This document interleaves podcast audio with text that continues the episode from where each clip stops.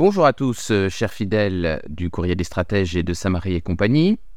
Dans le dossier numéro 24, apparaître euh, dimanche 11 juin, dans la rubrique dossier téléchargeable du Courrier des Stratèges, nous parlerons retraite. Le décret reportant officiellement euh, l'âge légal de départ à la retraite de 62 à 64 ans est paru euh, dimanche 4 juin au journal officiel. À l'heure où je tourne cette euh, vidéo, il y a encore une incertitude totale quant à la possibilité d'un débat de la loi d'abrogation de cette même réforme des retraites, en particulier de son article 1 portant précisément de 62 à 64 ans euh, l'âge légal de départ euh, à la retraite. Proposition de loi, euh, je vous rappelle, portée par le, groupe, le petit groupe centriste LIO, et vous avez suivi les différentes manœuvres gouvernementales tentant d'empêcher le Parlement de voter la loi, de discuter ce texte et donc de voter. Donc nous, nous, verrons, il est encore trop tôt pour savoir. Mais dans ce dossier 24, nous aborderons évidemment en première partie eh bien, les effets de cette réforme si elle voit le jour et si elle entre en vigueur comme prévu au 1er septembre 2023. Vous voyez, il y a beaucoup de si. Eh bien, nous verrons ce que, ce que cela change pour vous.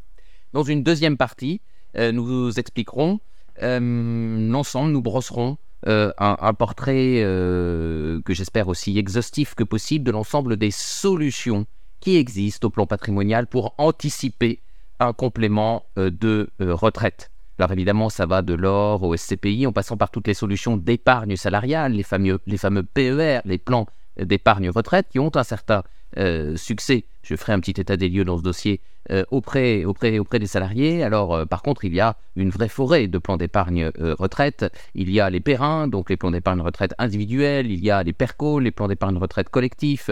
il y a les PE, les plans d'épargne entreprise. Il y a les PERCAT, qui sont, comme leur nom l'indique, plus catégoriels. Donc, je ferai un petit, une petite mise à plat afin de vous aider à discerner et en fonction de votre horizon de liquidité, c'est-à-dire en réalité en fonction de votre âge, eh bien, euh, nous euh, examinerons laquelle, lesquelles de ces différentes euh, options vous paraissent activables et vous paraissent possibles pour anticiper et compenser et chercher à compenser évidemment la baisse de pouvoir d'achat qu'occasionne la liquidation de sa pension de retraite et son passage à la retraite, sa mise à la retraite. Et puis évidemment, je traiterai également dans une dernière partie de ce dossier, eh bien, euh, ce qu'il faut considérer, les options qui sont à considérer lorsque vous êtes déjà à la retraite. Si vous êtes déjà à la retraite, est-ce qu'il y a encore des précautions à prendre, des façons de euh, lisser un petit peu la baisse de pouvoir d'achat que vous avez nécessairement euh, subie, sauf si précisément vous l'aviez préalablement anticipé. Voilà, dimanche 11 juin à retrouver dans la boutique du courrier des stratèges,